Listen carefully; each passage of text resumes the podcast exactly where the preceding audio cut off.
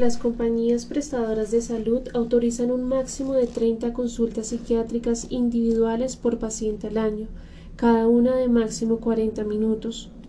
Eso no sirve a un paciente con una enfermedad grave que queremos sacar adelante. Se debe acudir a consultas privadas.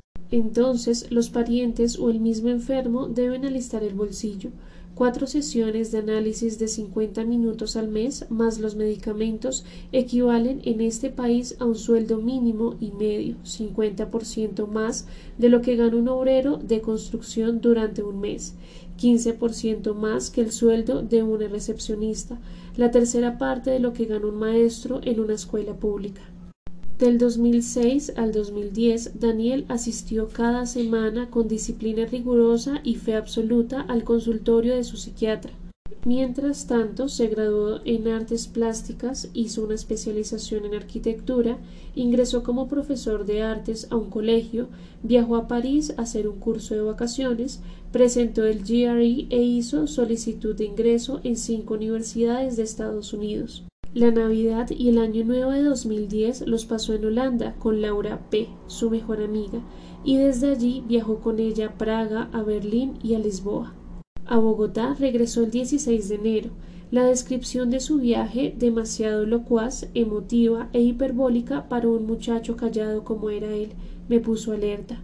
El 18, día de mi cumpleaños, mientras celebraba con mi marido en un restaurante, una llamada de mi hija confirmó mis sospechas. Daniel estaba fantaseando con que lo iban a echar del colegio donde trabajaba por haber expuesto sin autorización de sus jefes una pintura en una galería de arte. Hasta ahí llegó la cena. Volvimos a casa con la garganta oprimida por la angustia, y encontramos a un Daniel ansioso, que a veces aceptaba su delirio y a veces se empecinaba en él. Cuando le pregunté, pues ya sabía de estudios que muestran que un porcentaje altísimo de enfermos abandona en cierto momento la medicación si se había dejado de tomar la droga, él, que jamás mentía, aceptó que había prescindido de ella desde hacía tres meses. También me la dejé de tomar mientras estaba en París, me confesó, y jamás fui tan feliz. Esa misma noche se puso en contacto con su psiquiatra.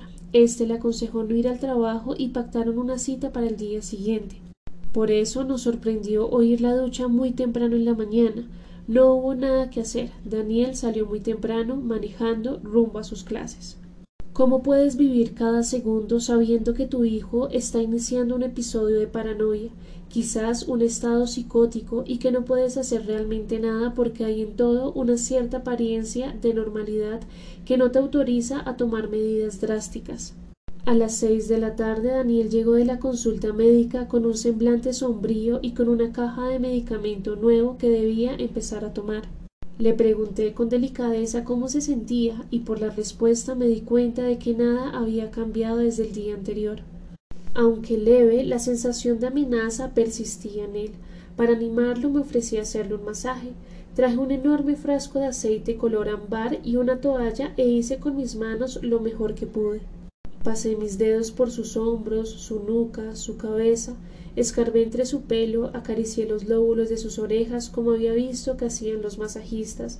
Daniel, sonriente, volvió a ser un niño entre mis manos. Lo dejé así, relajado y en pijama, comiendo frente al televisor. Veinte minutos después, una corazonada me hizo devolverme a su cuarto. Me bastó un cruce de miradas para comprender.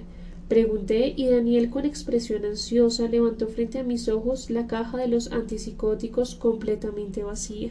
Fui firme cuando lo conminé a que nos fuéramos a la clínica. ¿Qué haría ahora? ¿Se enfrentaría conmigo? ¿Saldría corriendo? ¿Intentaría saltar por la ventana? No, nada de eso. Su papá, que subía las escaleras, se encontró con un muchacho asustado que se llevaba la mano al corazón. Ya en la clínica Daniel entró en un estado letárgico. Viéndolo en la camilla de la sala de urgencias en un sopor profundo, negros los labios por el tratamiento con carbón activado, pensé que así se vería a la hora de su muerte. Esta vez no fue, me dije, mientras observaba al monitor que medía sus signos vitales, y no pude de dejar de preguntarme cuándo. Capítulo 3 La cuarta pared. Todo entender es un malentendido. El suicidio es una confesión de fracaso. Jean Amery, seudónimo de Hans Meyer, quien se mató con una dosis de barbitúricos en la primavera de 1978 en Salzburgo, escribió en su hermoso libro Levantar la mano sobre uno mismo. Cada vez que alguien muere por su propia mano o intenta morir, cae un velo que nadie volverá a levantar que quizás en el mejor de los casos podrá ser iluminado con suficiente nitidez como para que el ojo reconozca solo una imagen huidiza. El texto es ambiguo, pero podríamos hablar de un primer velo, el que cae frente a los ojos del suicida, velo que más bien me figuro como un telón oscuro y pesado que hace las veces de la palabra fin.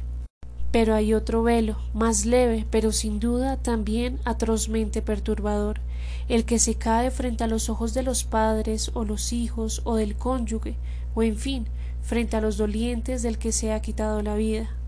A través de él solo vemos sombras y cuando el aguzar la mirada creemos estar ya enfocando una realidad precisa, ésta cambia o se desvanece.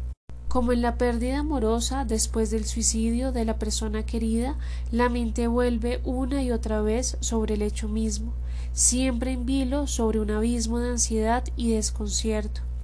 Porque en el corazón del suicidio, aun en los casos en que se deja una carta aclaratoria, hay siempre un misterio, un agujero negro de incertidumbre alrededor del cual, como mariposas enloquecidas, revolotean las preguntas.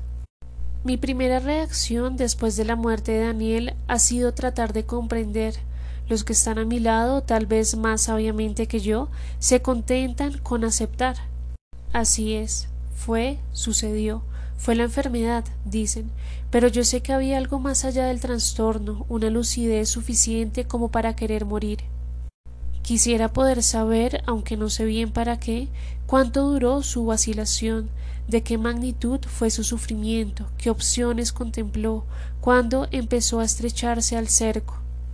Tratando de conocer qué pasaba en la cabeza de Daniel en sus últimos días, vamos en Nueva York, donde la médica que lo atendió en el último mes es una mujer joven de ademanes suaves que nos recibe con evidente nerviosismo. Tiene miedo, tal vez, de enfrentarse a unos padres iracundos, a una demanda en el peor de los casos. Podría ser así, ya que allí mismo nos enteramos de que le aconsejó disminuir la dosis de su antipsicótico, aunque nunca pidió la historia clínica de su paciente ni sabía cuál era su diagnóstico. Para ella lo único extraño era que nuestro hijo tomara un medicamento tan delicado, cuando era un muchacho bastante normal con signos leves de paranoia, sí, pero ningún otro síntoma en verdad grave.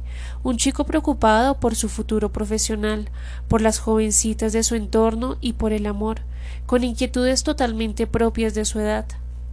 Su suicidio la ha dejado pasmada, desconcertada, cuando constata que solo está ante una pareja llena de congoja que trata de allegar datos sobre los últimos días de su hijo, se desarma. A partir de hechos que va sabiendo por nosotros mismos, nos explica que la llamada tormenta perfecta que potencia el suicidio requiere tres factores. Uno físico, en este caso la enfermedad, uno subjetivo, tal vez la sensación íntima de fracaso, y uno social, quizás lo que ha Álvarez describe como la insufrible amenaza del examen público. Unas semanas más adelante, en Bogotá, su médico nos habla de la cuarta pared, esa que el suicida levanta frente a sus ojos para reafirmarse en su sensación de atrapamiento. A partir de ahí, en un intento por comprender cómo se tejió la red de eventos que terminaron por lanzarlo a la muerte, trato de guiarme a través del laberinto aferrada al hilo de las últimas decisiones de Daniel.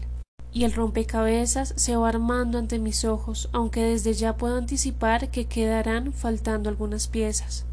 Aquel 19 de enero de 2010 en que Daniel se tomó todos sus antipsicóticos frente a su cuerpo inconsistente, formulamos al psiquiatra la pregunta más ardua ¿Es posible después de lo sucedido que él se vaya a estudiar fuera de Colombia?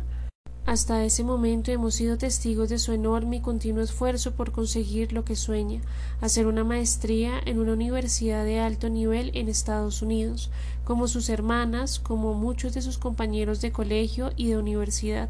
Lo hemos visto estudiar días, noches enteras para presentar los exámenes de conocimientos y luego enfrentarse a simulacros agotadores frente al computador, en completo aislamiento y sometido a fuertes exigencias de tiempo que las pruebas le demandan. También lo hemos visto llenar formularios, recoger certificados, gestionar recomendaciones con sus profesores, escribir sesudos ensayos sobre temas específicos, armar de manera meticulosa su dossier de artista, atender entrevistas telefónicas en inglés, investigar sobre el currículo, posibilidades de vivienda, becas, préstamos. Durante meses este ha sido un tema fundamental en nuestras conversaciones irse, especializarse, quedarse a vivir en los Estados Unidos, en Nueva York, una ciudad plural que tolera lo diverso, lo distinto, que no rotula ni señala. Insistimos, después de este intento de quitarse la vida, ¿podrá Daniel seguir persistiendo en su sueño? ¿Podremos nosotros tener un mínimo de tranquilidad cuando viva lejos? Estamos pendientes de la respuesta de este hombre al que estamos agradecidos, al que perdonamos su frialdad y su distancia. Claro que sí, dice, Daniel será totalmente capaz. Cada vez que llegaba una carta de aceptación de una universidad y llegaron cuatro, había en la casa una pequeña celebración. También la hubo el día que le anunciaron que un préstamo le había sido concedido. Sí, Daniel será capaz, me decía cada noche a la hora de dormirme, pero sintiendo una opresión en el pecho. Él no me ocultó su miedo, anticipaba las dificultades cotidianas, la precariedad en que tendría que vivir, las altísimas exigencias académicas, el rigor del invierno. Sin decirnos nada, se inscribió en un curso de cocina al que asistía en las noches, después del trabajo, y en las mañanas de los sábados. Verlo llegar rendido pero satisfecho de haber aprendido o a hacer un pescado o una ensalada no dejaba de conmoverme. Así es él, pensaba enternecida, estricto, perfeccionista, siempre adulto, desde que siendo un chiquitín de cinco años dejaba su uniforme extendido sobre la silla. Entonces, dolida ya de antemano por la separación, le pasaba la mano por el pelo, le rozaba la mejilla, y cuando el día del viaje fue ya su próximo, nos dimos a la difícil tarea de escoger lo que llevaría en sus maletas para el verano, para el otoño, para el invierno, por si acaso una corbata y un traje formal, calzoncillos nuevos y botar los viejos, no más de seis pantalones, dos pares de tenis, unas botas, los zapatos negros, las pantuflas peludas y esta chaqueta muy pesada, pero el otoño. Lleva los cortavientos y libros hay que escoger, no más de diez, los fundamentales. Ay, Dani, ya sé que a esta casa no volverás y mejor no vuelvas en años a este país de incertidumbres. Allá todo será más fácil. Pero estos solo eran pensamientos secretos, porque al lado de su ilusión podía ver cómo el temor lo hacía palidecer de repente. Serás feliz.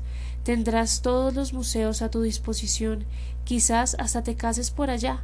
Pero no olvides que jamás puedes dejar de tomar tu medicación.